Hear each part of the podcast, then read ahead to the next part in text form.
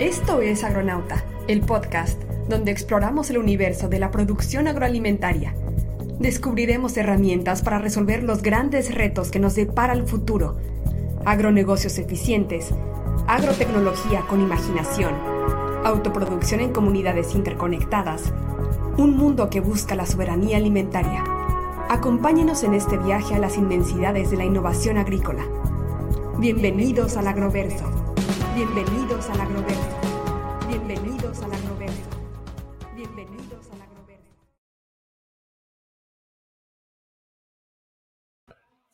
Eh, empezar con un temas de, de hablar de agricultura regenerativa y empezar con temas de, de microbiología. Eh, hace unos años era un tema un poco vedado o malentendido y hubo, y esta vez vamos a platicar un poco sobre cómo empezó un gran proyecto a hablar sobre el uso de microorganismos en el agro y cuando somos pioneros y empezamos y queremos cambiar y nos damos cuenta que ya está funcionando lo que hacemos. Y pues está conmigo mi compañera y amiga Paula Rojas. Hola, Zona. Hola, agroescuchas. Bienvenidos a Agronauta, el podcast donde exploramos este gran universo llamado agricultura para traer lo más vanguardista y relevante de la producción agroalimentaria. Y, nos acompaña. Uh -huh. eh, su servidor y amigo Gabo Furlong, a sus órdenes y muy entusiasmado por este capítulo nuevamente, sí. ya que tenemos a una científica mexicana eh, que ahora les vamos a presentar. Si gustas, Tona. Hola, hola.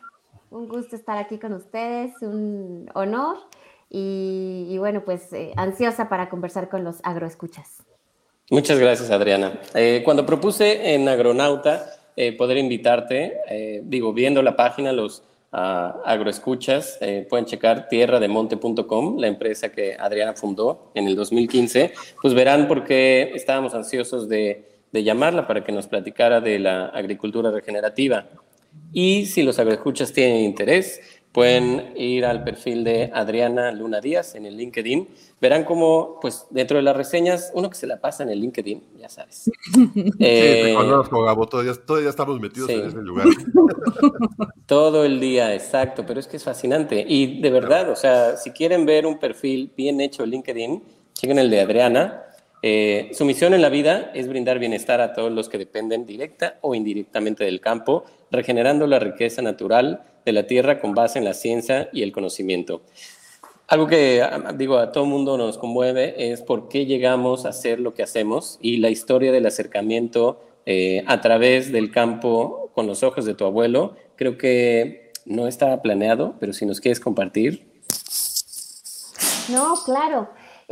Este, híjole, bueno, pues mi familia es indígena campesina, entonces yo ya nací en la Ciudad de México, pero pues prácticamente todos mis fines de semana y todas las vacaciones nos la pasábamos en San Juan Teotihuacán, que es donde mis abuelitos ya vivían. Mi abuelito tenía, su milpa él era un militar retirado que encontró la paz en regresar a, a la tierra, entonces eh, mis primos no eran muy afectos a, a estar con él, pero a mí me encantaba recorrer la milpa con él y que me platicara. Y él era de esas personas que hacía estornuda y crecía un jitomate tres metros, ¿no? Entonces, eso junto con su mamá, con mi bisabuela, eh, es lo que, lo que llenó todas mis, pues, pues sí, toda mi, toda mi infancia. Este, de repente suena como súper cliché, pero, pero todas las enseñanzas de mi abuela eran dirigidas hacia que si tú, tú cuidas la tierra, la tierra te cuida a ti.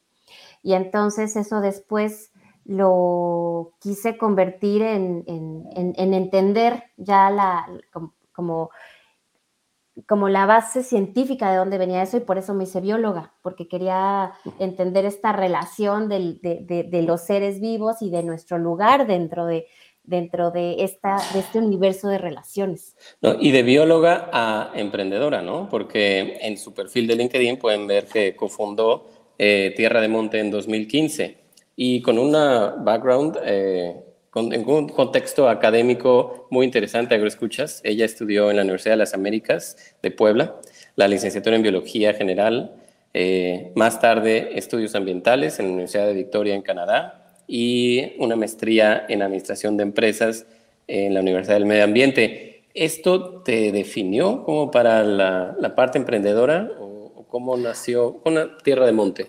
Pues más bien al contrario, me vi en la necesidad de estudiarlo porque me vi en la necesidad de convertirme en emprendedora. Eh, yo estaba totalmente enfocada en la parte académica, en la parte como más técnica de, mi formación. Estuve en el IBT y entonces trabajaba con remediación de suelos, eh, trabajé con biotecnología, ingeniería de proteínas y finalmente después de, la parte de, estudios ambientales, pues me dediqué más a pues colaborar en proyectos de, restauración ecológica y desarrollo comunitario en Sinaloa. Y como que remitía mucho a la parte de mis abuelos porque al final yo pude ver esta parte linda del, agro, pero también pude ver la parte muy fea, la parte eh, cuando la tierra ya se acabó, cuando se secó el pozo, cuando las familias se tienen que separar porque ya no les da para vivir y tienen que migrar al norte. Y entonces yo decía, yo quiero aprender a, a, curar la tierra, yo quiero hacer que la tierra vuelva a ser fértil y productiva, porque una tierra fértil y productiva es igual a mi familia feliz. Entonces, por eso estudié estudios ambientales y por eso me dediqué a la bioremediación.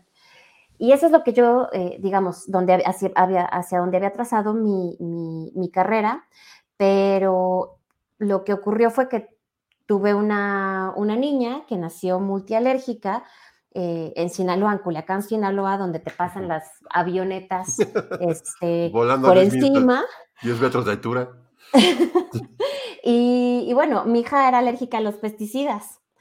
Entonces, este, el malatión, el furadán, que ya está prohibido, pero no se sigue usando, eh, todo eso hacía que la niña de 15 días de nacida viviera en un grito y en el hospital y todo.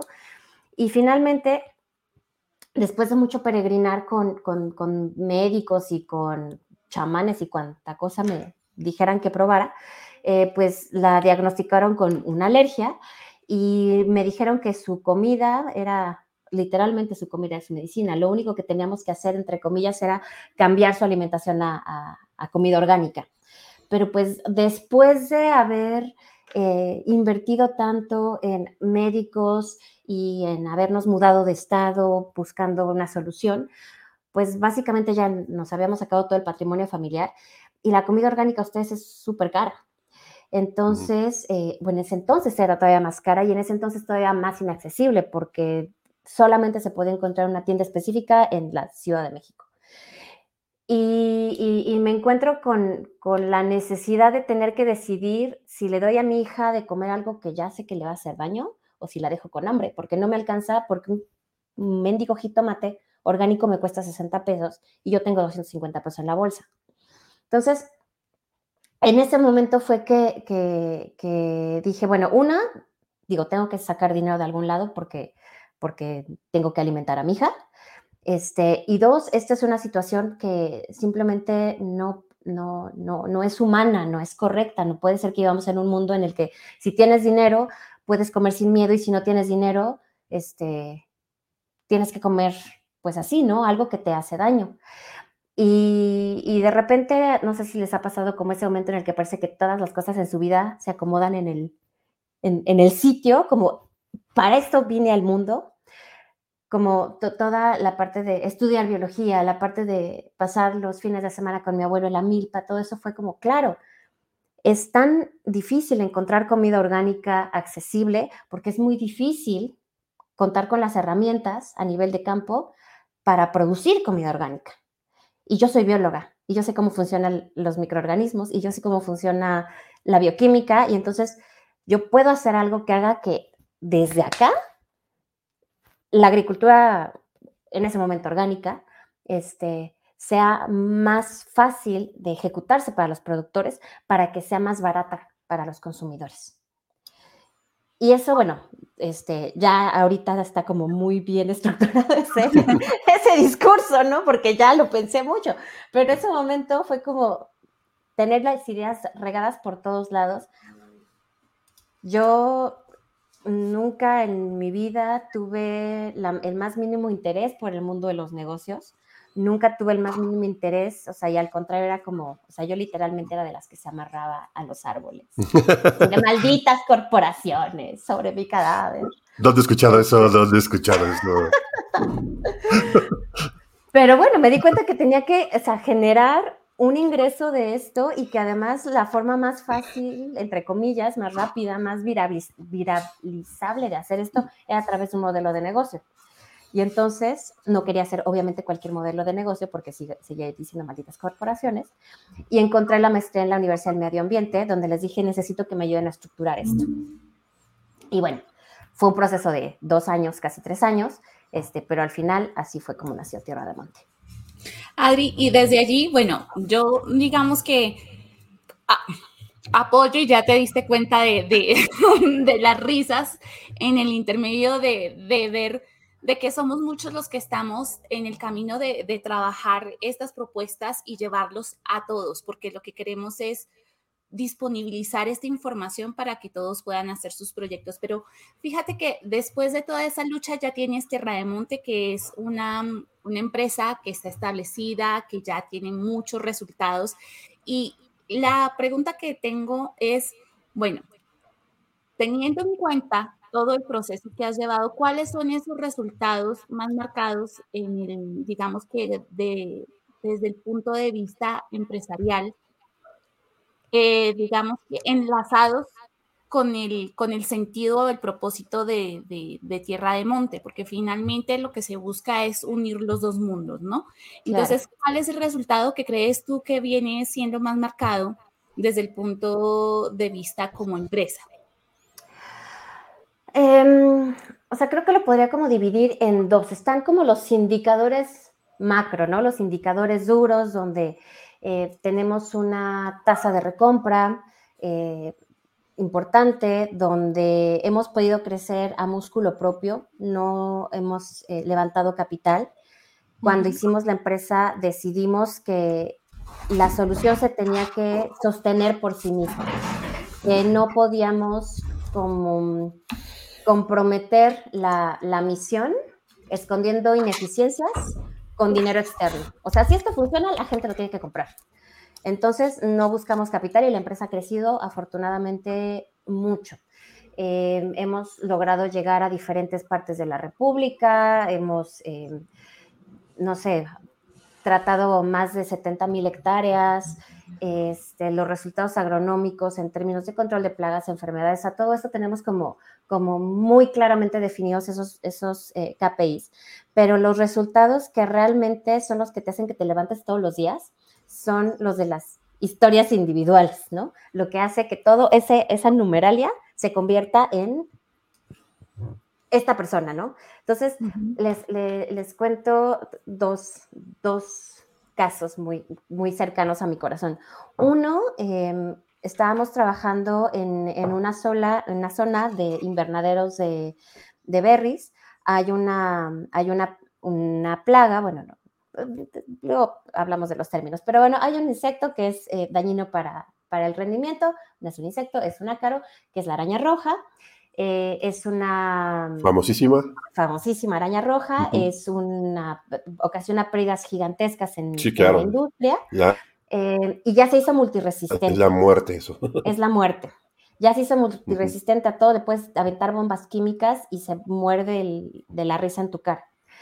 Em, pero bueno, finalmente esas herramientas químicas son las herramientas con las que cuentan muchos productores y eh, lo que les puede separar de entre tener una pérdida total y más o menos salir con los costos y bueno, eso.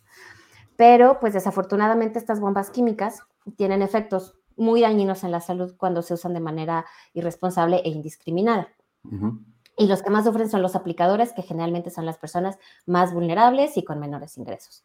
Entonces conocí a la esposa de uno de ellos. Llevaba seis abortos la mujer, porque em, em, involuntarios, porque esta, este, este químico que estaban poniendo, pues tenía efectos a nivel de, pues sí, teratogénicos, eh, a, nivel de, del feto, y ella estaba, tenía mucho dolor, estaba muy dolida porque ella quería ser madre, y por un momento yo pensaba como es que ya no te hagas esto a ti misma, ¿no? Deja de intentarlo, pero por otra vez, ¿por qué? O sea, ¿por qué la libertad que ella tendría para poder ser madre está impedido por algo externo a ella? Y bueno, finalmente logramos eh, trabajar ahí, estuvimos un par de, bueno, llevamos trabajando varios, varios ciclos, pues después de como dos años más o menos llegó la, llegó la muchacha con, con su bebé. Hicimos toda una sustitución de químicos de manera como muy, eh, digamos, muy exitosa y entonces ella finalmente pues logró embarazarse. Entonces eh, fue un momento muy bonito ver su cara de, de felicidad, ver que el bebé había nacido, había nacido sano eh, y eso, bueno, reproducido en todos los efectos de salud que ya no estaban presentes en esa zona. No hay cosas que son crónicas que, bueno, ya no, se pueden quitar, ¿no? Pero, pero las personas que lleguen ahí, los, los niños, ya no van a crecer con esa, con esa carga. Sí, yo creo que ahí tocas un tema bien, bien fuerte. Bueno, de lo que estoy platicando hoy, de ti en estos momentos, sí, hay, hay, hay, dos temas muy fuertes. Primero, pues creo que pero, provenimos de, de, familias, yo me, mi familia indígena, de, de extractos eh, pues, humildes, que les gusta el campo, y el tema de el poder ayudar a, a productores, y en este caso tú, eh, hay, una, hay una parafrase que, que le escuché a Abraham Roberts, que decía que los problemas de ciencia se solucionan con ciencia. Entonces aquí estás, y además que, como dice Paula, su frase la voy a decir yo, no es lo uno ni lo otro, sino es lo uno y lo otro. O sea, aplicando bien las cosas y ocupando el cerebro que más que todo desde el punto de vista comercial y permitiéndose esto, tú hiciste un cambio en el productor y lograste hacer que él tuviera un beneficio fuerte, bueno, beneficio palpable, el ocupar, el permitirte ocupar ciencia. A veces es difícil que, que, un productor quiera cambiar, sobre todo en este país lleno de gente mayor, pero ¿cuál fue tú la perspectiva que tienes ahora de lo que hiciste entonces y lo que estás haciendo ahora?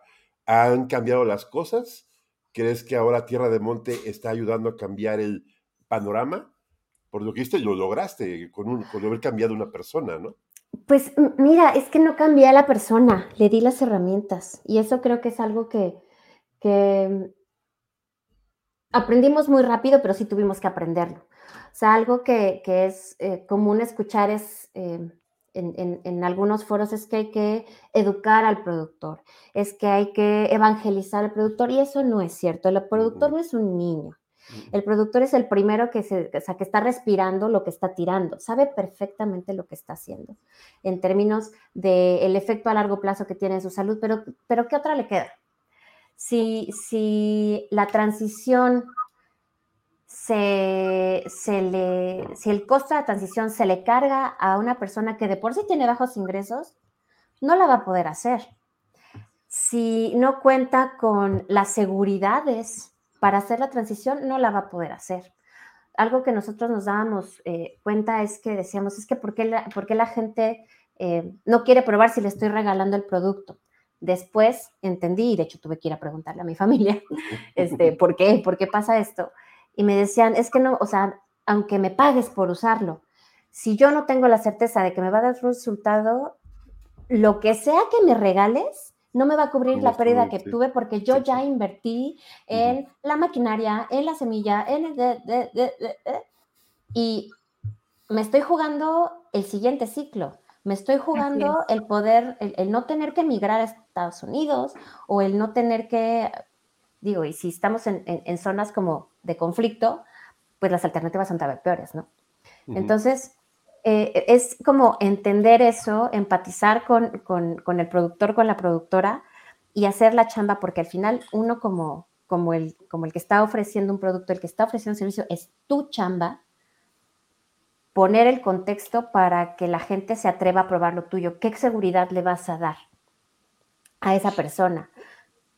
Y, y, y lo que hicimos no fue justo, no, no cambiamos la mentalidad, simplemente le damos una herramienta.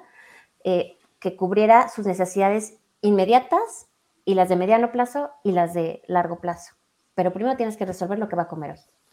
Oye, Adriana, quizá los agroescuchas nos van a agradecer preguntarte qué tecnología ha desarrollado Tierra de Monte, ¿no? O sea, ¿de qué forma ayudas al agricultor? Porque, y la verdad, a mí me entusiasma mucho eh, la pasión con la que hablas, porque yo creo que un cliente que recibe a alguien que quiere ayudarlo realmente, recibe esa ayuda con mucho más ánimo, ¿no? Tratando de responder a, Tona de qué tan difícil es cambiarle la, la, mente a la gente en las cosas que hacer. Eh, ¿Qué hace Tierra de Monte? Preséntanos. Bueno, lo que hacemos em, es, nosotros llevamos una plataforma de innovación. En realidad, lo que vendemos es un polvo que trae un consorcio, un conjunto, una comunidad de hongos y bacterias que tienen diferentes funciones. Eh, la tecnología y, el conocimiento que desarrollamos fue entender cuáles microorganismos se llevan bien con las plantas, cuáles microorganismos son los que, digamos, ponen la mesa para las plantas dentro del suelo, em, cuáles microorganismos se llevan bien entre ellos y cómo podemos utilizar estas herramientas que tiene la naturaleza para em, mejorar la producción de biomasa, para este, controlar poblaciones de, especies potencialmente dañinas, para eh, hacer que los nutrientes estén más disponibles para las plantas. Entonces, por un lado es identificarlos, por otro lado lo que hicimos fue encontrar la manera de que se llevaran bien, que pudieran coexistir en, comunidades grandes. Eh, nosotros hacemos comunidades, consorcios de, no sé, hay un producto que lleva 72 cepas distintas, ¿no? Este, y luego cómo poderlas estabilizar de tal manera que tengan una vida de anaquel larga y que sean viables eh, en, un 99% cuando llegan al suelo y que puedan resistir pues las condiciones de campo de, o sea, si estás en Sinaloa a 55 grados o si estás en el Mexicali trabajando con palma de atilera, cómo hacer que los microorganismos puedan resistir a esas condiciones este, de salinidad, eh, luz UV, etcétera, etcétera. Y luego esa parte la acompañamos con, asesoría y con consultoría. Una transición agricultura regenerativa no nada más es cambia este producto por otro, es entender por qué los productores hacen lo que hacen, cómo potenciar aquello que ya hacen bien y cómo poder darles alternativas para mejorar las prácticas en donde tienen áreas de oportunidad. Entonces es la parte de los microorganismos con el producto y la parte de la asesoría y, la, y el acompañamiento. Pero esa asesoría y, perdón que agronautas, que gane la pregunta, eh, ha evolucionado, ¿no? O sea, aparte de asesoría, tienes proyectos como los de Xochimilco que suenan impresionantes. O sea, vas ya un paso más adelante, ¿no? Sí, por supuesto. O sea, al final todo es un aprendizaje y mientras más em, más se amplía tu red, pues vas integrando más manos. Realmente el, mundo agrícola eh, está muy entusiasmado y siempre está muy entusiasmado por trabajar juntos. Este, es muy, muy lindo ver cómo la gente te quiere regalar su conocimiento. Entonces, pues sí, al principio, digo, yo no soy agrónoma, este, y nuestro modelo de negocio lo que hace es ir convocando, ir eh, reclutando gente que se especialista en ciertas cosas para que puedan o podamos hacer esta consultoría de, forma colaborativa. Em, pero bueno, cada vez hemos ido conociendo más gente y de pronto tenemos al especialista en composta, pero también tenemos al especialista en fertirriego y también tenemos al especialista y vamos armando proyectos cada vez más complejos donde la intervención de uno se enriquece con la intervención de otro y podemos hacer estas, em, estos planes para diferentes proyectos. Este que mencionas de Xochimilco es un proyecto muy lindo que estamos haciendo en, en las chinampas, que es un ecosistema complejísimo, rarísimo. Yo en mi vida había visto unos análisis de suelo como esos. Son o sea, no entiendo todavía cómo funciona la bioquímica de eso, este, como a, tal profundidad, pero la cuestión es de que producen y llevan produciendo 600 años esa, esa, zona. Pero es un, es un ecosistema que está en riesgo porque, eh, pues desafortunadamente ha ido perdiendo rendimiento y entonces es menos atractivo en términos económicos que, pues no sé, de repente vender la tierra y poner un restaurante, ¿no? Para los visitantes de Xochimilco. Em, lo que están haciendo estas personas, lo que están haciendo estas familias es rescatando su, chinampa, buscando hacerla, pues así, ¿no? Redituable. Este, y se hace redituable haciéndola productiva. Entonces nos llamaron para trabajar en conjunto, para hacer esta, esta, este proyecto, donde por un lado nosotros estamos trabajando en la parte agronómica, pero también están incluyendo ya otros esquemas de agricultura como la agricultura por contrato. Y entonces tienen la parte de la seguridad, tienen la parte del comprador, tienen la parte de, digamos, un, plan a largo plazo, ¿no? Están en, tienen menos vulnerabilidad y tienen la parte agronómica. Y tienen, obviamente, la parte de todo el conocimiento ancestral que ya tienen. Entonces, en mi LinkedIn dice ciencia y conocimiento, porque no todos los saberes están en la ciencia occidental. Hay muchos otros saberes que están ahí que tenemos que aprovecharlos. Sí, y, creo que es gente que tiene, como dices tú, más de 600 años produciendo alimentos y sí, que empezaron de la nada, o sea, la, agricultura ah, eh, azteca empezó de la nada y, este, y, solamente así se hicieron se hicieron eh, productivos. Pero yo, bueno, yo tuve, tuve oportunidad de trabajar en Xochimilco, de, bueno, para los que no sepan, no escuchas, cuando tú vas a una chinampa y te subes a una chinampa y tú te estás, es más, me tocó un día acampar ahí, es impresionante porque la tierra se mueve, estás flotando. Y, estás muy, muy bonito porque estás dentro del lago, o sea, lo ves y ves la tierra negra, negra, negra, huele a humedad y es muy, muy bello eh, la zona de la costra de la Ciudad de México y que esté a, ¿qué te gusta? 20 minutos del centro de la ciudad, media hora, bueno, una hora con el tráfico, pero eh, que, que, puedas tener... ligero. Sí, ligero, sí. Pero el tema es que sea esté tan, tan, que haya perdido tanto el valor de, de, lo que realmente era, porque desde los aztecas ahí producían los alimentos muy eficientemente, y además que creo que ellos, ellos también conocían muy bien el tema del manejo de los microorganismos de forma empírica, este, eh, y además que pues la productividad era muy elevada. Eh, eso les dio de comer eh, y los, salvó del asedio muchos años. Este, creo, eh, creo, que fue uno de los corazones por los cuales pudieron conquistar todo el valle de la, cuenca de, de, la Náhuac, hablando un poco de historia. pero, y yo ahorita me, me, llevé mucho porque se está empezando a fraccionar. La gente que se dedica al tema de, la agricultura la está abandonando. Pero creo que la pandemia permitió un poco parar y regresar a, los, a los sistemas productivos. Hay mercados impresionantes ahí, Madre Selva, Cuemanco, que tienen plantas hermosas y todo esto, pero aún así falla, falta mucho. ¿Tú crees que eh, esta integración que ustedes están haciendo de los mercados productivos de esa zona vaya a tener un impacto a futuro o cómo lo ves, Adriana? Pues esa es la apuesta. Eh, mucho de nuestro, de nuestro acercamiento con este tipo de cultivos también trabajamos, por ejemplo, con maíz criollo. Eh, precisamente eh, se trata de eso. Nosotros, digamos, yo, viniendo de la familia que vengo, o sea, de repente en, mi cabeza, o sea, coexisten los nahuales con el ácido ribonucleico, ¿no? Este, entonces, o sea, para mí el valor cultural, el valor de ser hijos del maíz, o sea, todo eso, la parte nutricional, todo eso para mí es lo que realmente importa. Pero no es suficiente.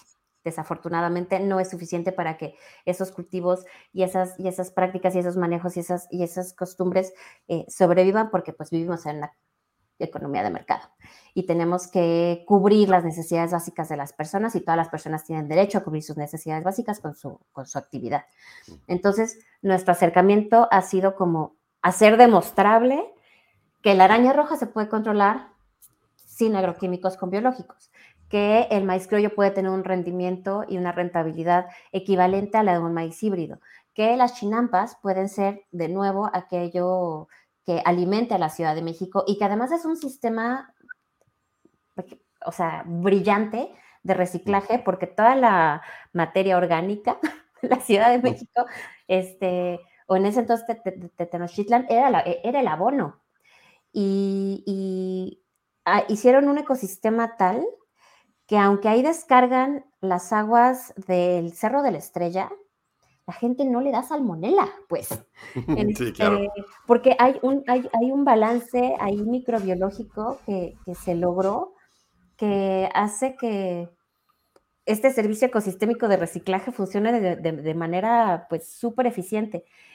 Y bueno, ya yéndonos como más a, así a, soñar, digo, bueno, ¿y si esto se pudiera hacer en lago de Pascuaro, en el lago de Chapala. O sea, podríamos como incluso recuperar con este sistema las, los sistemas de agua del, del, país, quizás, ¿no? Pero bueno, eso quizás ya muy a largo plazo.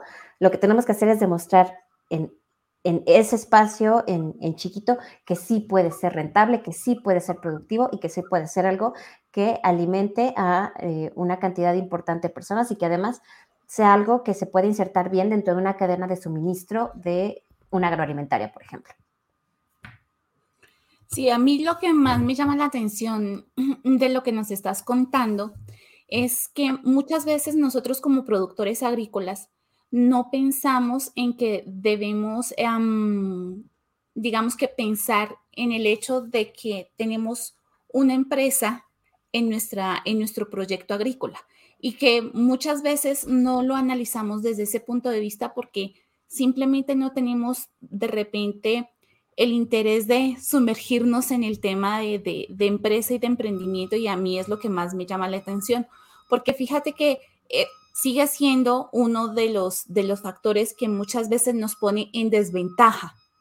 Entonces, desde ese punto de vista, Adri, ¿qué crees tú que podemos trabajar como, como, como empresas, como productores, porque cada uno de nosotros es un, es un empresario, un emprendedor? con su proyecto agrícola, ¿qué tendríamos que buscar desde el punto de vista, digamos que eh, económico o desde el punto de vista de proyecto agrícola como tal, para lograr una estabilidad de nuestros proyectos y hacer que vaya un poco más adelante y que podamos incluso soñar con ese, con ese futuro donde ya establecemos un proyecto que va mucho más adelantado, incluso que puede buscar inversión en proyectos mucho más grandes. O sea, ¿cuál crees tú desde tu experiencia, no solamente como emprendedora, sino como persona que ayuda a los, a los emprendedores agrícolas a llegar a ese punto? ¿Qué crees tú que, es importante para que todos nosotros tengamos en cuenta? Bueno, la, primera que, justo tú lo, tú lo acabas de comentar muy atinadamente es que eh, como que se crean, ¿no? el, el, soy un empresario, o sea, esto es un negocio y el agro es un gran negocio. Eh, una de nuestras, em, digo, de manera interna, dentro de nuestras campañas de, comunicación, decíamos es que tenemos que posicionar este, el Bajío como el nuevo Silicon Valley, pues, y, que en lugar de querer ser el CEO de Facebook, quieran ser el CEO de la agrícola fulanita de tal que, sea, que, tenga ese nivel de atractivo, porque sí lo es, o sea, sí lo tiene, súper dinámico y, y, hay un montón de, cosas eh, súper emocionantes que están pasando en el agro. Pero entonces es como esa, esa primera parte, entender, creérsela que son empresarios, eh, no son beneficiarios, no son usuarios, son un paying customer, son un ente, un agente económico que mueve la economía de muchos países este, incluyendo México, ¿no? Entonces, eh, eh, eh, empezar por, por reconocer esa importancia. La pandemia, como decías, justo creo que ayudó mucho a eso. Em, con varios de nuestros, de nuestros compañeros y de los productores con los que trabajamos, usábamos el, hashtag los esenciales. y, justo le decíamos al equipo, es que o sea, tenemos que mantener eso en la cabeza y tenemos que mantener eso en la cabeza de los productores a los que estamos visitando. Somos los esenciales y, tenemos que como asumirlo con, ese orgullo, ¿no? Entonces, esa es una. La otra es algo que nosotros hacemos, eh, no siempre es posible de inicio, pero procuramos hacerlo, es eh, mostrar muy bien como un desglose de costos. No nos los piden en, los casos, sobre todo cuando trabajamos con pequeños productores. Obviamente la parte de las agrícolas grandes y eso sí ya es otro, otro boleto, eh, pero procuramos, como siempre, mostrar eh, un desglose de costos y, e integrar dentro de la medida de lo posible no solamente nuestro producto, sino todo lo demás. Em, como decía hace rato, no soy como partidaria de educar a nadie, pero sí creo que hay muchas herramientas que, con las que yo cuento, con las que mi equipo cuenta, que por el contexto de las otras personas, pues no las tienen. Y no las tienen ni siquiera como en su universo.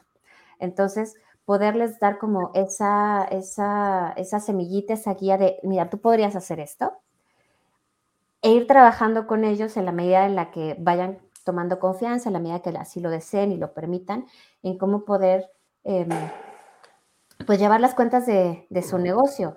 Y, que más bien empiecen desde el tú cuánto necesitas para lograr eso que tú quieres, ¿no? Quieres un sistema de riego, quieres una nueva camioneta, ok, vamos a eh, hacer las cuentas, para eso tú necesitarías tener una utilidad de tanto, para tener una utilidad de tanto, entonces tienes que producir tanto, por, o sea, es mucho más eh, amable y tangible hacerlo de atrás para adelante.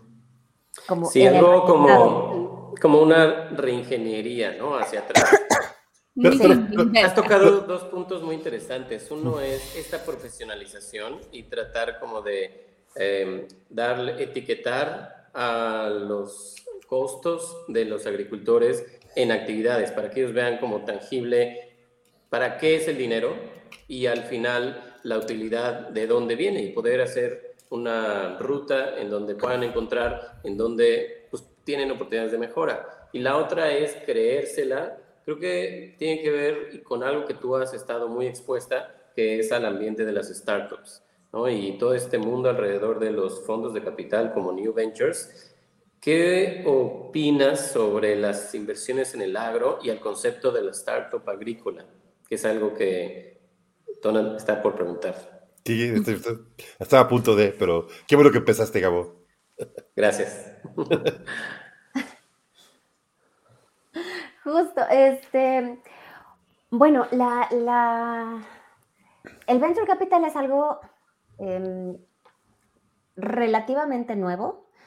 Em, cuando nosotros empezamos hace ocho años, éramos quizá dos eh, empresas dedicadas a algo de agro.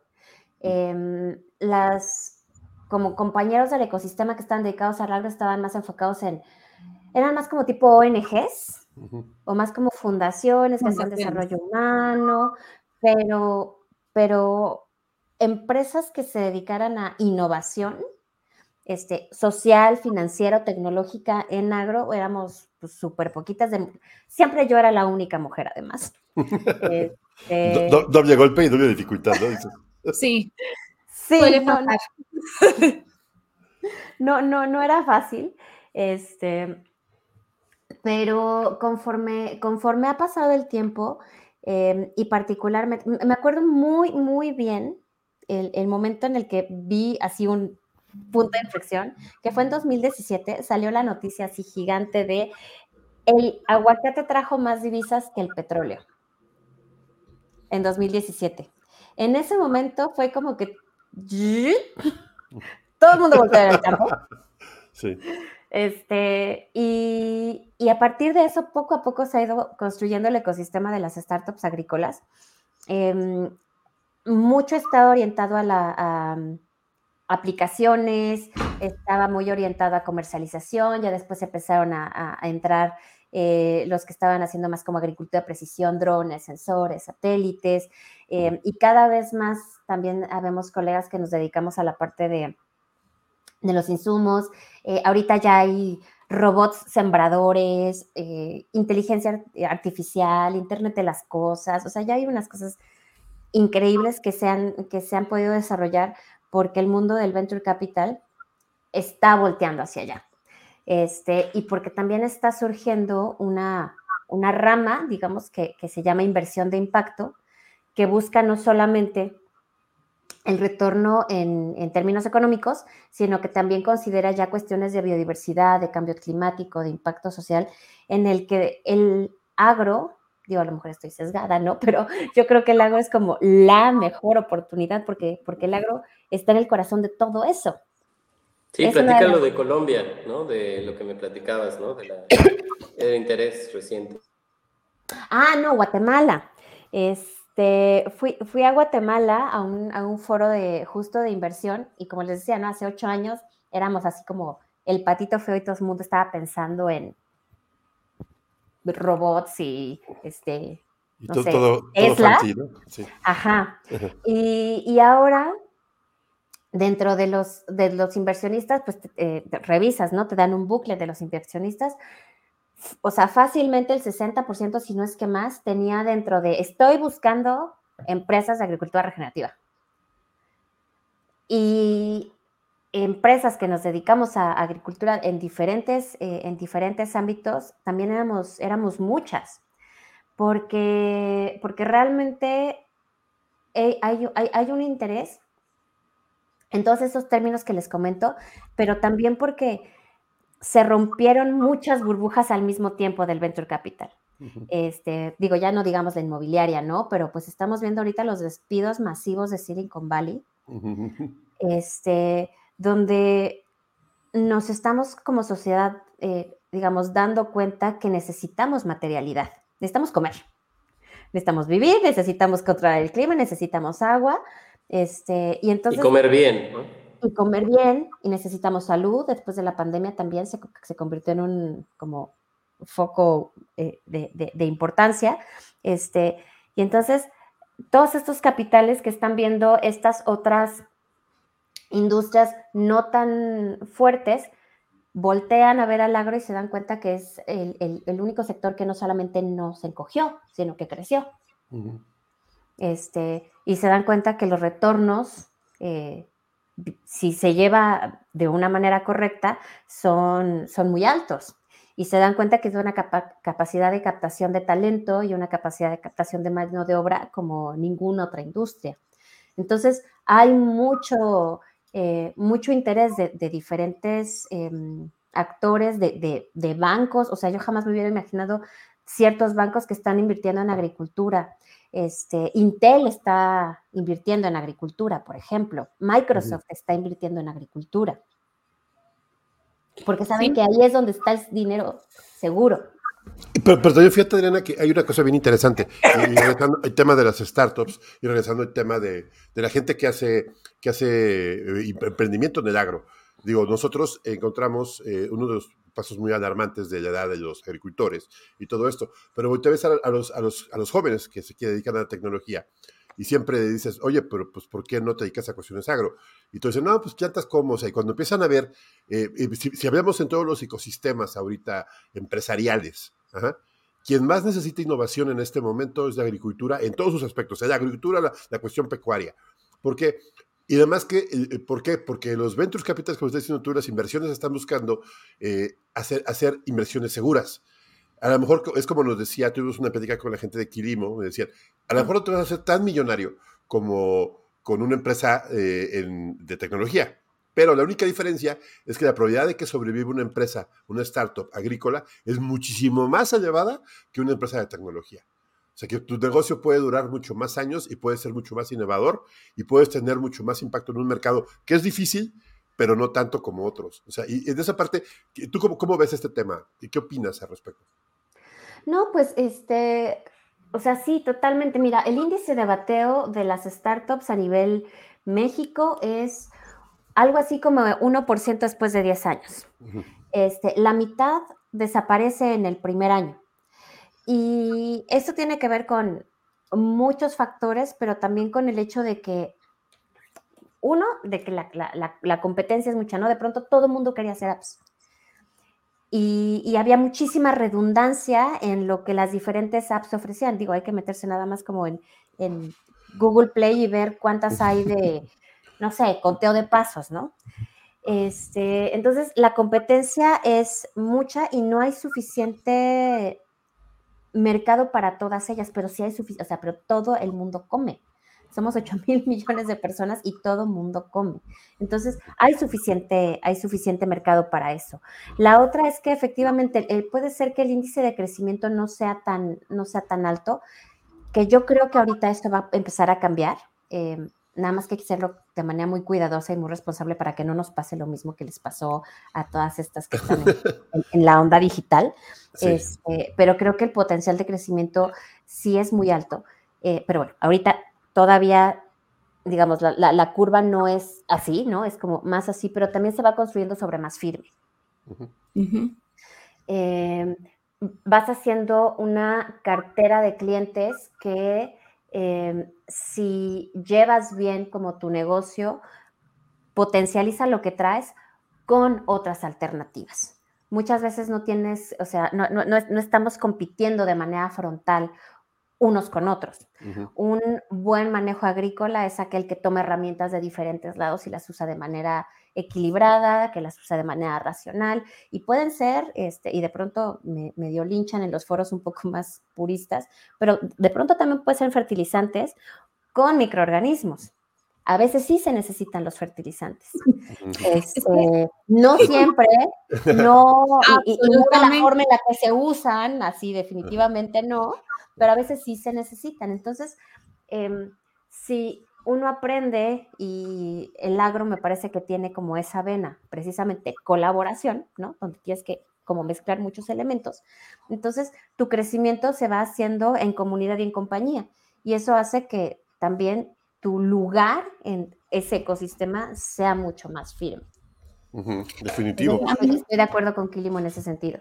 A mí me parece que uno de los aspectos más importantes desde el punto de vista agrícola para quienes, quienes estamos en el tema de emprendimiento y de, y de procesos de producción es entender que cuando entendemos que la agricultura o los proyectos agrícolas no solamente tocan un solo punto, sino que tenemos que unir muchos puntos para llegar a un resultado, es cuando empezamos a entender la magnitud del proyecto y cuando empezamos a analizar todas estas cosas. Por eso creo que cuando, cuando tú, Adri, dices, y Tona también, el hecho de que nosotros tenemos que empezar a analizar que hay gente que viene atrás, que hay productores jóvenes y que lo ideal que podemos hacer es usar también la tecnología, porque fíjate que uno de los retos más importantes que creo que tú también te enfrentas es el hecho de que hay productores mayores que cuando tú hablas, trabajamos con, digamos que con conocimientos ancestrales, con nuevas formas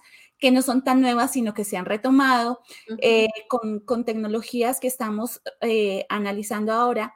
Tenemos muchas estrategias y muchas tecnologías que podemos empezar a implementar para llevar a otro nivel cualquier tipo de producción agrícola que queramos llegar, porque no solamente se trata de que son son las que usan la tecnología las que van a llegar adelante, sino la agricultura regenerativa también necesita hacer mediciones, también necesita hacer mejoras, así como la orgánica, así como la ecológica.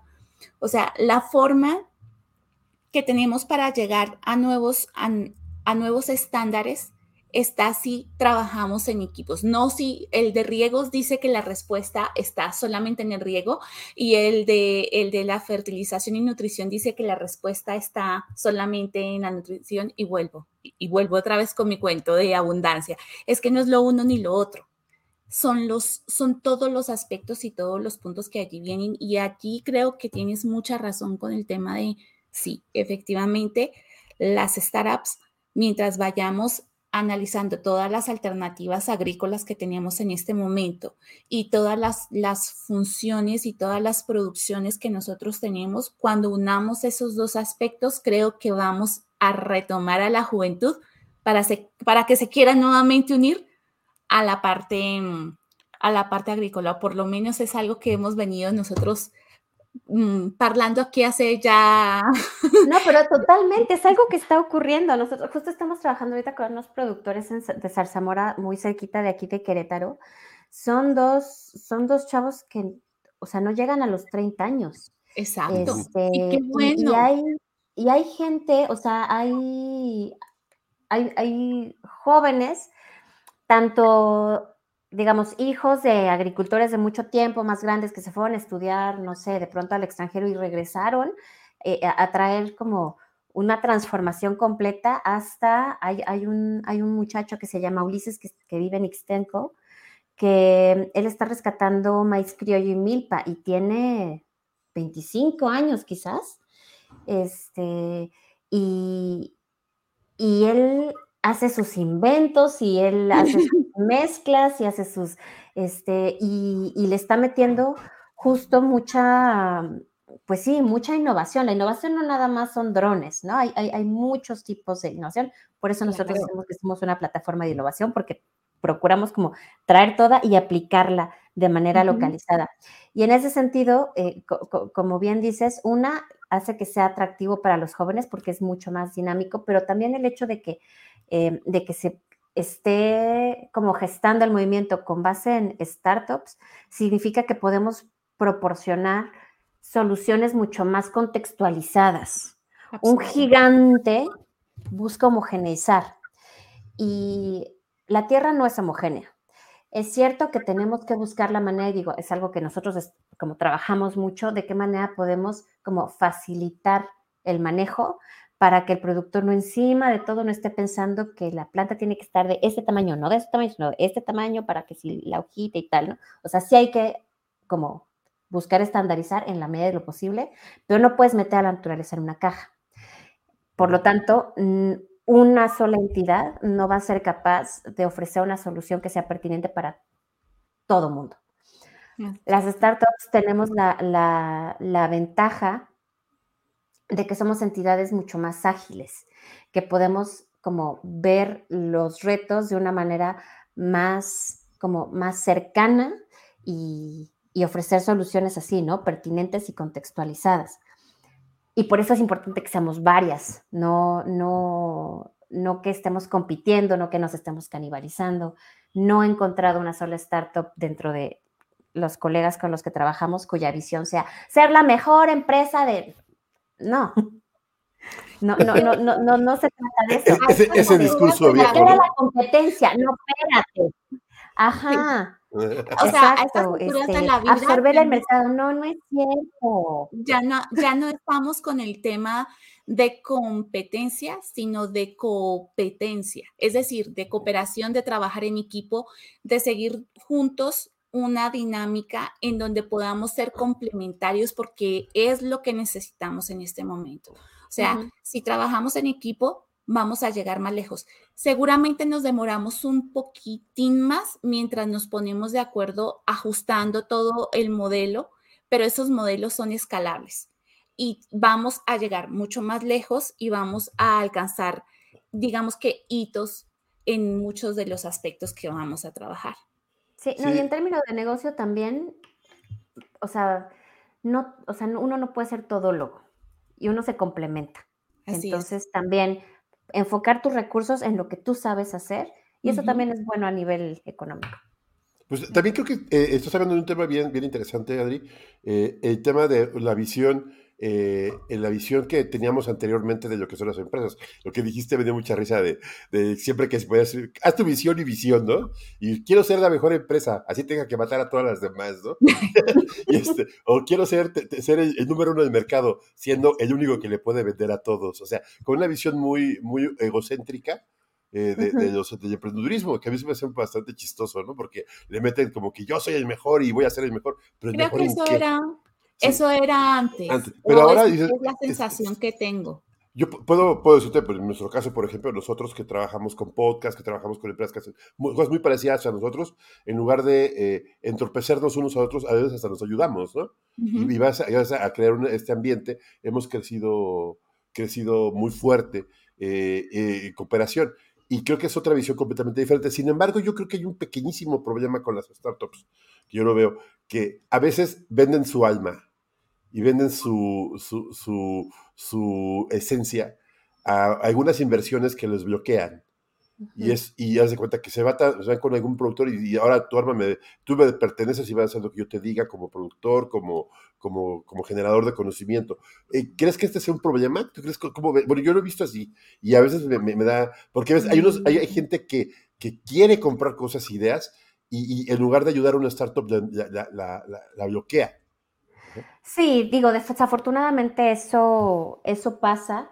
Em, sobre todo en Venture Capital es algo que, que con tristeza se ve de manera como muy, muy común. Em, no sé, digo, pongo nuestro caso. Una de las razones por las que no eh, buscamos capital fue por lo que les comentaba, ¿no? No queremos enmascarar eficiencias, ineficiencias. La otra es porque la misión está por encima de absolutamente todo. Eh, quizá puede ser por la historia por la que empezó la empresa, porque mi motivación era mi hija y entonces eso no es negociable, pero la misión es hacer de la agricultura una fuente de bienestar. Si alguien no está alineado con esa, con esa misión, simplemente no, no, no hay una cabida en la toma de decisiones de esa persona. Entonces, sí, efectivamente hubo, hubo hubo acercamientos, hubo ofertas este, de, compra, de acciones, de inversiones que quizá en su momento hubieran, eh, pues nos hubieran ahorrado muchos dolores de cabeza y muchas noches sin dormir. hacer pero, es difícil. sí, pero, pero era, no, no, no, no puedo trabajar con esta persona, no puedo trabajar con esta institución, no le puedo dar mi tecnología que está hecha para democratizar la comida sin, este, digamos, sin consecuencias malas a alguien que sé que la, que la va a elitizar. Entonces, em, de nuevo, esas fueron como nuestras circunstancias y no, no es un juicio hacia los compañeros, los colegas que decidieron hacer las cosas de manera distinta, pero sí creo que cuando uno acepta dinero de alguien más, corre ese riesgo. Em, y también creo que además de correr ese riesgo, se salta ciertos aprendizajes que son necesarios para que incluso si eventualmente te quieras asociar con alguien, lo puedas hacer en tus propios términos. Entonces, em, digamos, eh, digo, yo tuve la, fortuna de acceder a una beca para estudiar la maestría en administración de empresas, que si no, o sea, yo no sé qué, qué hubiera pasado, ¿no? Este, pero, pero vaya, yo aprendí a hacer contratos y contabilidad, aunque me comía el alma, ¿no?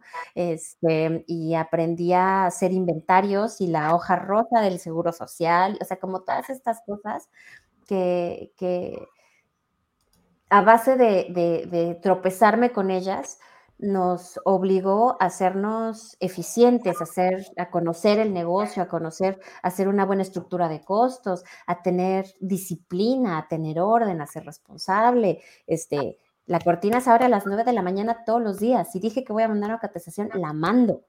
Este, y eso es algo que desafortunadamente cuando hay un flujo de dinero que viene aparentemente que nada es gratis, pero aparentemente viene pues así, ¿no? De inmediato. Disponible. Disponible. Este, uno no se ve obligado eh, a, tomar esa curva de aprendizaje.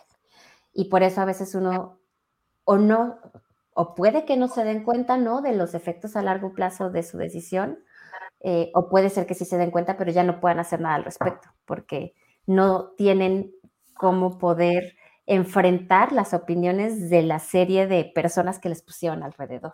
Sí, y también el, tema es que te vayas a, te vayas a asociar, te vayas a juntar eh, con alguien que no entienda lo que tú haces y por qué lo haces.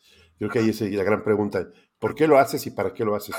y, cómo yo sé. Y creo que una de las preguntas que me dio mucha atención que me dijo un aseo de, aseo de uh, Actus, esta, esta Masa Montoya, me dice, la primera pregunta que le tienes que responder al productor es, ¿cómo le ayudas para mejorar su producto y que sea más eficiente, que te cueste menos, que gasten menos y que recuperen lo que invirtieron? Y creo que ahí es donde empieza el por qué hacemos lo que hacemos, ¿no? Es porque estamos vendiendo. Así es. Pero y cómo lo hacemos, ¿no? Exacto. Es, creo que ese es un, ese es un aspecto súper importante eso que nombras, Adri, que, que, tiene que ver como, como, como dice Tonal de no venderle el alma al diablo, básicamente yo lo veo es desde el punto de vista, caray, si somos emprendedores y si tenemos, hacemos nuestro bebé, porque eso es lo que somos los emprendedores, tenemos un bebé eh, en nuestras manos, eh, creo que cuando tenemos muy presentes cuáles son nuestros valores alineados con los valores de nuestra empresa o de nuestro proyecto, todo es más simple. El tema es que sí, definitivamente lo que, lo que podemos expresar es que tanto tú, o sea, somos muchos los que estamos desde la parte técnica, nos volvimos emprendedores y tuvimos que aprender a toda la parte administrativa y de emprendimiento y de finanzas y de este tema que es tan importante y creo que a veces no se le da tanta importancia, pero fíjate que aquí lo estamos palpando todo el tiempo. Y es que los, los, los, digamos que los empresarios, los emprendedores, las personas que tienen sus proyectos agrícolas, aquí están están trabajando desde ese punto de vista. Sí, yo creo que Gabo, vamos a hacer las últimas preguntas. ¿Te parece que ya estamos por la hora? ¿Se ha ido como, como, gorda en tobogán esto? sí.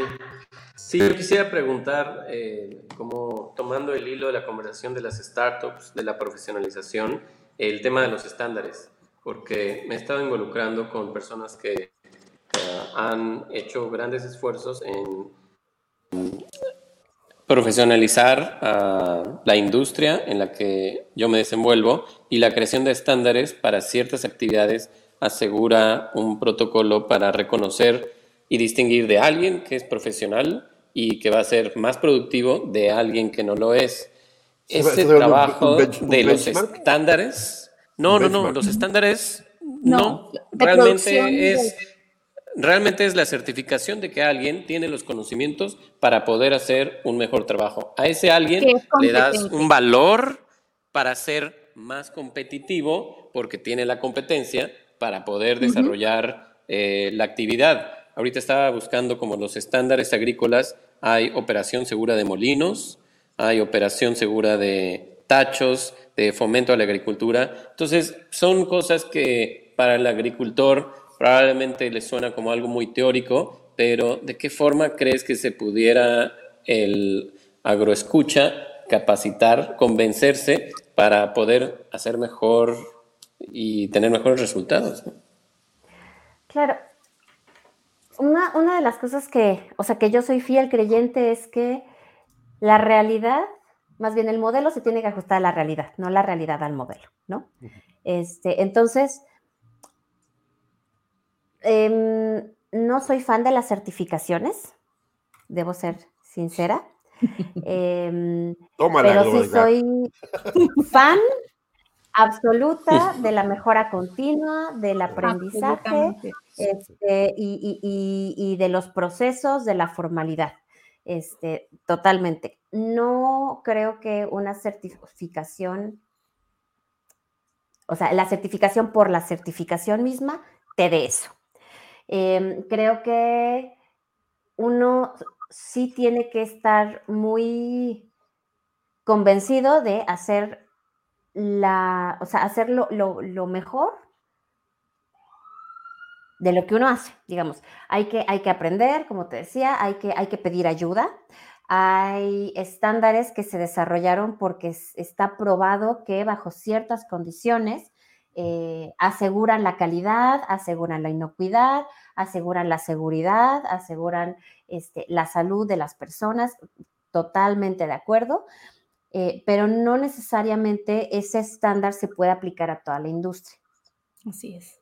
Entonces, me parece que el rechazo que existe hacia muchos estándares y certificaciones precisamente se debe a que eh, más que ser herramientas, se utilizan como armas y se utilizan como camisas de fuerza.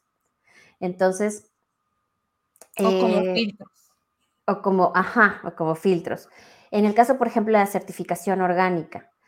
Eh, la certificación orgánica encarece muchísimo los productos orgánicos eh, o los productos libres de agroquímicos, por decirlo de otra manera. Y eso hace que la, mucha gente no pueda acceder a estos productos. Eso hace también que haya un incentivo de mercado para mantener eso escaso.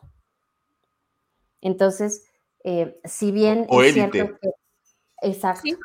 Entonces, si bien es cierto que debe haber un tercero objetivo que diga, sí, o sea, yo, yo, yo, yo doy fe de que esto sí es seguro. Porque si no, ¿quién? Em, ¿No? Porque si no, ¿quién? Creo que no es la única manera. Hay una, en el caso, por ejemplo, de la agricultura orgánica, hay un, hay, una, hay un sistema que a mí en lo particular me gusta mucho, que es la certificación participativa, en la que los productores de una cooperativa se obviamente llevan como cierto proceso y llevan eh, capacitación y entrenamiento de un, de un tercero, en este caso de, de una universidad, este, de la Universidad Chapingo, donde les enseñan buenas prácticas y entonces los productores se certifican los unos a los otros y no solamente entran dentro de esos estándares, eh, digamos, rígidos, sino que son muy pertinentes a su propio contexto y además están en evolución constante. Entonces están en como un aprendizaje y una evolución de sus mejores prácticas. Hay certificaciones que no toman en cuenta como los avances que ha habido en una industria. Y entonces, aunque tú traigas, y a nosotros nos ha pasado, aunque tú traigas state of the art, la certificación te dice que tienes que usar la tecnología de hace 25 años. Entonces, por tu cara veo que no es la respuesta que querías. no, sí, Hay una oportunidad en mejorar los estándares. Totalmente, o sea, y, y ahí más bien creo que es una responsabilidad, sí, del que se quiere certificar, pero también creo que es una responsabilidad de las certificadoras y de las unidades verificadoras, este, que me parece que muchas están como en una zona de confort. Y también ellos están proveyendo un servicio y ellos también se tienen que mantener competitivos y vigentes.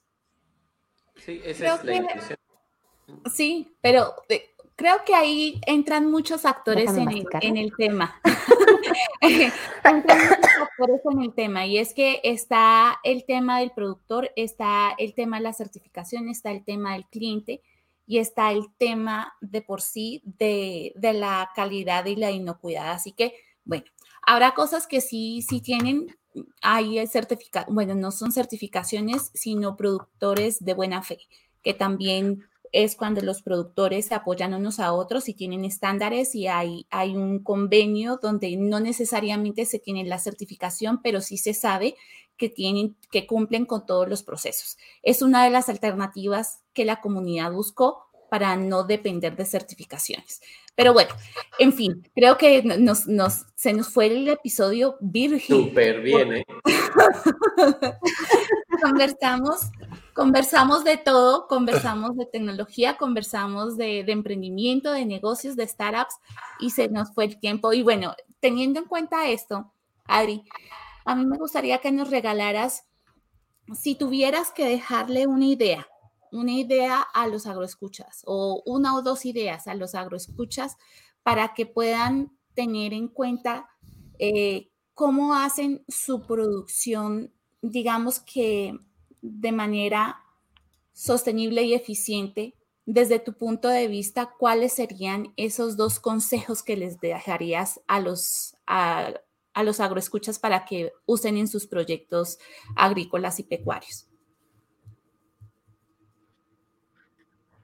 Bueno, uno, el conocimiento es poder, ¿no? Y, em, quiero como recalcar esta parte de, de creérsela y de como tomar la, tomarse en serio a sí mismos, tomarse en serio su profesión y tomar en serio su empresa que es su parcela, parcelita, parcelota. Eh, en ese sentido, es bien importante que comiencen por eh, eh, valorar el conocimiento y la capacitación. Hay mucho conocimiento allá afuera, hay mucha gente que está dispuesta a, brindarlo, a, recibirlo también. Eh, intercambiar conocimiento es algo que es vital para, para la humanidad, pero particularmente para el agro.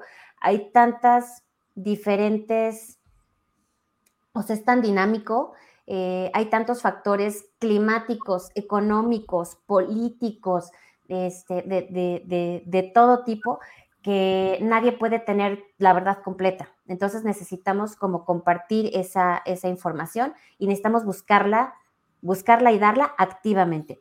Hay canales de YouTube, está TikTok, hay libros, hay revistas, este, incluso hay, o sea, hay muchísimas cosas gratuitas. Entonces, no, no hay pretexto. Hay podcast. hay podcast, por supuesto. no hay pretexto. Y además también los productores reciben a muchísima gente todo el tiempo. Todo el tiempo alguien les quiere vender algo. O sea, esa, esa es la realidad. Reciben visitadores todos los... Son agrónomos, ya te están vendiendo, sácales provecho, ya los tienes ahí. Pregúntales, ¿esto qué es? ¿Cómo se lee esta, esta etiqueta? ¿Esto qué significa? ¿Cuáles son? O sea, con, pelos y señales preguntar absolutamente todo y, y finalmente estas personas estudian agronomía por algo, ¿no? Entonces, eh, tienen esa vocación. ¿Qué eres? ¿Qué eres? sí, entonces, que aproveche todo ese pool de conocimiento y que realmente exijan la transferencia tecnológica, elijan el producto que sea, elijan la tecnología que sea, que exijan la transferencia tecnológica. No nada más que compren el producto por, por comprarlo, sino que puedan hacerse eh, de, o sea, obtener el poder de, usarlo de la mejor manera posible en favor de su suelo, de su economía, de su, de, su salud.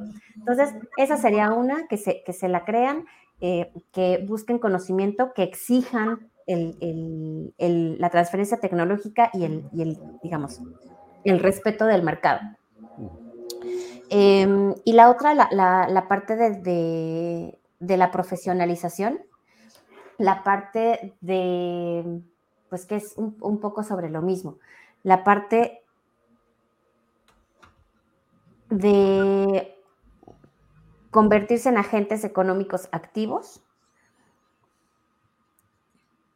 y en agentes económicos activos que sean además responsables de mantener este capital para las generaciones futuras.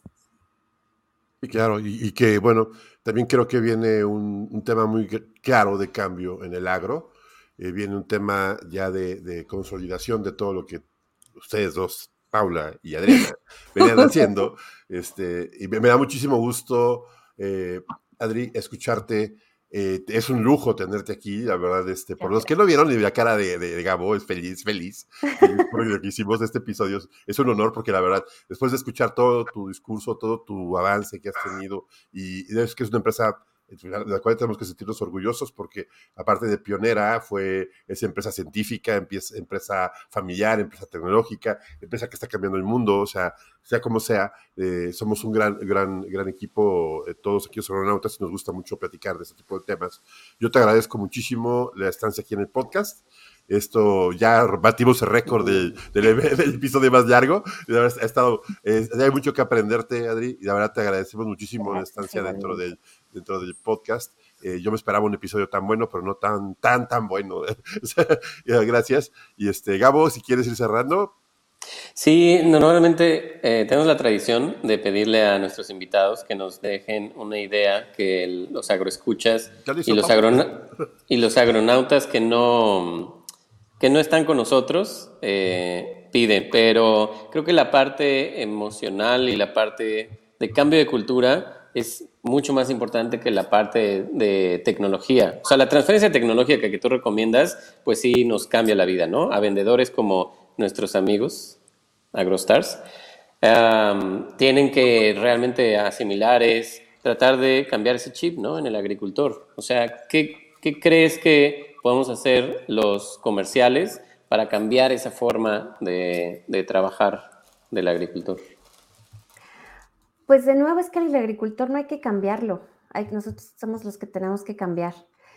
Em, las, los, los, que nos dedicamos a vender insumos, los que nos dedicamos a vender tecnología, los que nos dedicamos, al final nosotros estamos dando un servicio, somos, somos servidores. Y entonces creo que ese es el chip que hay que, que, hay que inculcar y, a veces ni siquiera hay que inculcarlo, simplemente no hay que matarlo dentro de, sobre todo de los, de los, de los chavos, ¿no? Que están eh, comenzando la, su, carrera profesional. Ellos llegan con, con vocación, y a veces, desafortunadamente, les matamos esa vocación poniéndoles cuotas de venta.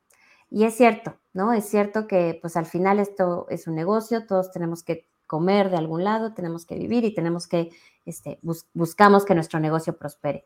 Pero, pero el cómo es importante y prospera mucho más si trabajamos con el agricultor. Si el agricultor le va bien, a nosotros nos va a ir bien. Y entonces es nuestra chamba darle las herramientas, nosotros primero tener esas herramientas. Este, nosotros capacitarnos, nosotros estudiar de manera permanente, nosotros eh, pensar en todos los posibles efectos adversos, cómo nos adelantamos a eso. Y luego, ya que tenemos esto, podérselo eh, brindar al productor en una conversación bidireccional, respetuosa, entre pares. Y, de esa manera, este, pues a todos nos va a ir mejor. Y eso también transmitirlo y, bueno, también quiero transmitirlo aquí, se, replica como fractal a todos los niveles. cuando trabajamos con la tierra, vamos a, obtener muchos mejores beneficios que trabajar en contra de ella o queriendo dominarla.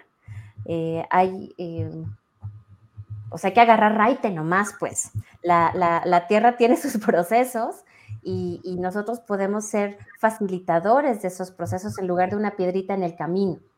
Y entonces también, eh, digo, ya hablando como del mensaje final, este, es entender cómo nosotros podemos sumarnos a esos procesos y hacer que, que, se potencie la capacidad de fertilidad de la, de la tierra. Y, ya, ¿no? La, la, naturaleza, por más cursi que suene, se llama evolución. Y por eso somos el único planeta que conocemos que tiene vida, por ese principio.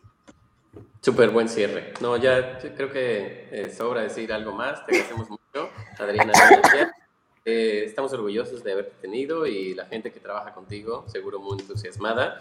Saludos a Ariana, que nos ayudó a eh, tenerte con nosotros. Muchas gracias. Muchísimas gracias, a ustedes. El, el, el orgullo y el honor es todo mío. Pau, si quieres poner los números eh, finales de la casa. Sí, y bueno, eh, la idea que, que, queda aquí latente, queridos agroescuchas, es todos podemos hacer algo porque nuestras producciones sean más sostenibles, responsables y eficientes. Y si estás de acuerdo y crees que esta información puede llegar a alguien más, por favor, compártela regálanos cinco estrellas en, la plataforma en la que nos escuches, aquí en la información, tanto en el video como en la información del podcast, vas a encontrar las, las, em, las interacciones, las ligas para eh, entrar a, a, Tierra de Monte. Y si quieren contactarse con Adriana o con su equipo, la página está genial. Pueden hacerlo por LinkedIn. ¿Tienes alguna otra red que quieras, que quieras establecer, Adri?